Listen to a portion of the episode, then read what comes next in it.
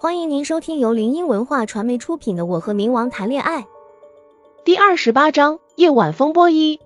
如墨一般黑的夜晚笼罩着这个宅子，月光的破影中烟雾缭绕，树上的乌鸦叽叽喳喳的飞走了。或许今晚注定不太平吧。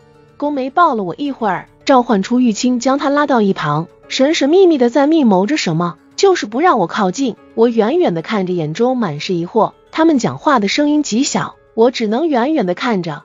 随后，只见玉清一脸不悦的走过来，看着我，扁了扁嘴，站在一旁。接着，宫美走过来，温文儒雅开口道：“那送你几件东西。”正当我疑惑时，他将一小袋东西递给我。我瞅了他一眼，结果疑惑的打开，刹那间一股血腥的臭味扑鼻而来。我也曾看过电影，知道这是什么。随后，他拉过我的手，反过来，在我手心中比划着什么。我只感觉一股暖流随着他的一笔一画在手中乱窜着。出于对他的依赖和信任，我并没有怀疑他对我做了什么坏事儿。因为他也不会。我看着空荡荡的手掌，满眼疑惑看着他道：“你干啥了？”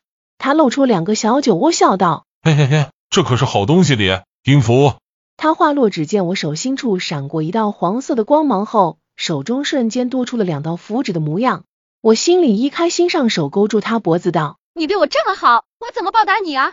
他也顺势揽住我的腰，一个潇洒的转身，我便被他抱在了怀里。他身上的衣服透着一丝清凉。有些滑，却不是那种地板的滑。这衣服倒像是用上等的丝绸制成的。玉清看着我们傻狗粮，直接捂上了眼睛，大喊道：“哎呀妈呀，这两玩意又啥狗粮了？老子没人看了！”话落便远离了我们，蹲在小角落，双手捧着脸，一脸憋屈的看着我们。他这么一出声，我才注意到他，要不然完全沉浸在我与宫梅的时间里了。长久的相处以来，我发现。我对宫梅越来越依赖了，爱的也更深了，就想把她完全独自霸占的那种。宫梅看着我没皮没脸调戏道：“这个呀，你晚上努力点，多给我生几个孩子。”嘿嘿嘿。他这话一出口，我顿时又羞又喜悦。我白瞪了他一眼道：“这里还有只单身狗呢。”闻言，玉清白瞥了么一眼，很有骨气道：“我自认万人迷，还用找媳妇吗？不需要。”哼。我倒是被他这句话笑到了，宫梅又奖赏似的，在我嘴上轻啄了一下，道：“你先睡会，我去处理一下杨家的事儿。”他话落，特意的看了一眼玉清，又看向我，他眼中好像想要表达。他站在门口，修长魁梧的身躯被月光拉长。他静静看了我一会后，轻轻关上了门。他走后，我将目光锁定了在桌子上吃着饼干的玉清，那家伙啥时候跑过去的？自己竟然没有一丝察觉，恐怖！说吧。你俩刚跟那密谋啥呢？我质问道。他将饼干塞得满嘴都是，一说话饼干屑都喷出来了。他装糊涂道：啥？什么密谋？他说完还不忘看了我一眼，看着他犹如恶鬼投胎的样子，我顿时内心有些哭笑不得。我转移了话题，但他上次在鬼市跟自己说的话仍然记忆犹新。那个女人在我心里还是挺隔音人的。